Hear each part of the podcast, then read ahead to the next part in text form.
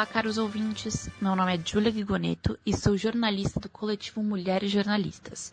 Nos siga no Instagram em arroba Mulheres Jornalistas Oficial e na página do Facebook, arroba Mulheres Jornalistas. Hoje eu trago para vocês uma entrevista exclusiva com a fotógrafa Yara Tonin Dandel, que vai falar um pouco sobre como foi se inserir no mercado sendo uma mulher mais velha e suas inspirações. O meu nome é Yara Tony Dandel, sou de Porto Alegre, sou mãe de três filhos, tenho formação em tecnologia da informação pela Universidade Federal e pedagogia com ênfase em EAD pela PUC. Viajo fazendo trabalho voluntário e há mais de cinco anos venho me aperfeiçoando na arte fotográfica e na escrita criativa.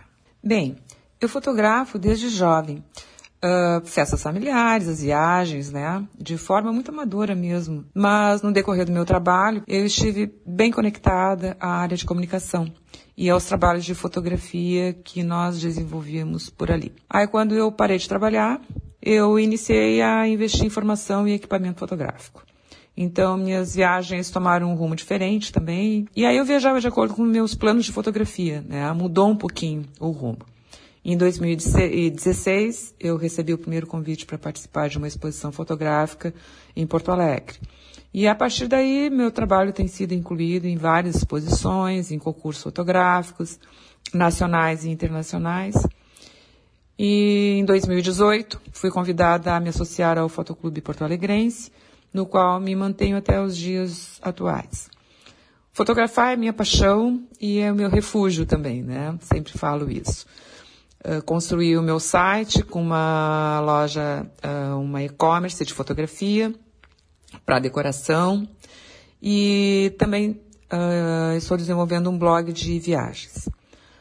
O que mais me entusiasma é fotografar vida selvagem. Né? Fotógrafo fotografa qualquer assunto, como a gente comenta, né? Mas sempre tem um segmento no qual tu te dedica mais, tu experiencia mais e tu é mais apaixonado. E eu sou apaixonada por vida selvagem. E por isso minhas viagens quase sempre, né, têm sido de botina, como eu falo. Sempre são para espaços como florestas, savanas e matas. Bem, como tem sido minha produção criativa durante a quarentena? Você pode imaginar que está sendo muito complicado. Assim como para a maioria de artistas que precisam estar fora de casa para exercer o seu trabalho. Mas eu tenho ocupado um tempo do dia me dedicando a ler e estudar sobre arte e sobre fotografia.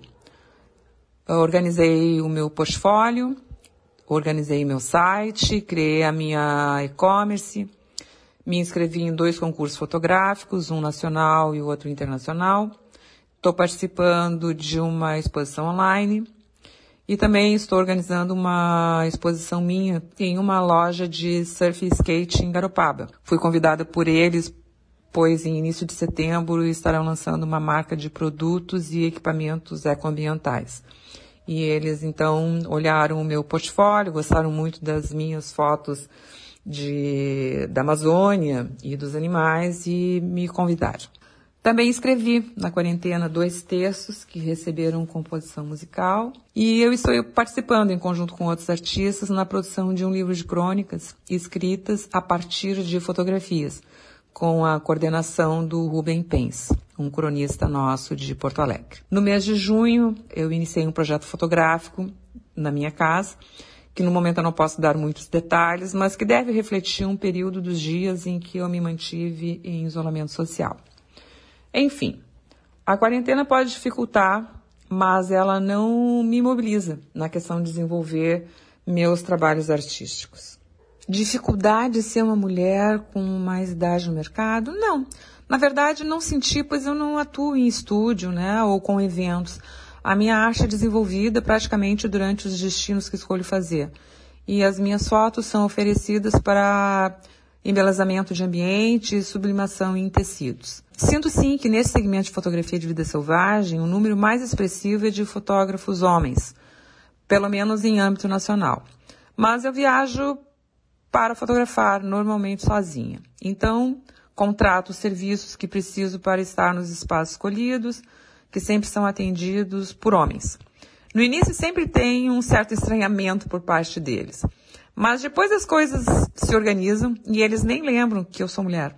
São muitas as variáveis que orientam a escolha dos meus destinos. Eu vou citar algumas, mas que necessariamente a ordem delas não implica em uma prioridade, tá? Então, em geral, eu não escolho locais urbanos, até porque eu vou em busca de fotografias de vida selvagem. E isso indica que escolho florestas, matas, savanas. Gosto de visitar locais que apresentam certa dificuldade de acesso, porque isso garante que o mundo não passou por ali por enquanto, né? Então, países africanos, por exemplo, sempre me encantam pelas histórias, pela cultura, pelo povo, pelos cenários que eu sei que vou encontrar por lá. Então, a história dos lugares tem um papel importante na escolha dos meus destinos. Encontrar algum projeto que me possibilite realizar trabalho voluntário também é uma variável, tá? Também conta né, na hora da minha escolha. Quando eu fui para a Ásia, eu trabalhei com, como voluntário com budistas em dois países, no Sri Lanka e na Tailândia, em Chiang. O primeiro, do Sri Lanka, eu tinha o desejo de, de conhecer desde a minha adolescência, por conta de um filme, Ana e o Rei. Até tem uma reportagem minha sobre essa história em um dos nossos jornais, onde eu relato, né, ah, em detalhes, assim, como é que essas, como é que aconteceu a minha chegada em Colombo. E o segundo, da Tailândia, pelo Festival das Lanternas, em homenagem a Buda, que sempre me chamou muita atenção, é, é muito, muito lindo.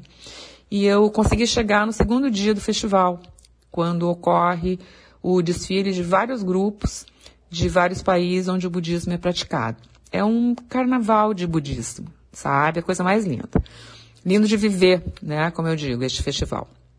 Então, Uh, um outro aspecto que me uh, orienta, assim, quando eu vou escolher a, minhas, a minha próxima viagem, né, são os festivais de música, que eu também gosto muito. Então, por conta deles, eu já fui a Nova Orleans, estaria indo este ano novamente no Festival de Jazz, que é fantástico, o maior festival de jazz dos Estados Unidos. E fui em Cartagena, né, no Festival de Música Clássica, no ano em que se apresentaram as orquestras filarmônicas de mais de 30 países. Lindíssimo, belíssimo. E inclusive nós estávamos lá também. Trilha, trekking, né? É uma coisa que eu amo de paixão também. Então, por exemplo, eu fiz a trilha do Monte Roraima, iniciando pela Venezuela, em um trekking de 10 dias. O monte é escalado na mão, dia inteiro, tá? É bem pesada, subida sim, mas é uma coisa, uma vivência ímpar. E após dois dias de caminhada, né, é essa escalada. E passei cinco dias no topo da mesa, tá? Acampando entre os três países, Venezuela, Bolívia e Brasil. Ah, uma experiência riquíssima, assim, né? Quem gosta de trek, eu sempre indico. Então, esses são alguns aspectos que decidem os meus destinos. Esperamos que tenha gostado e em breve confira mais podcasts aqui no Mulheres Jornalistas.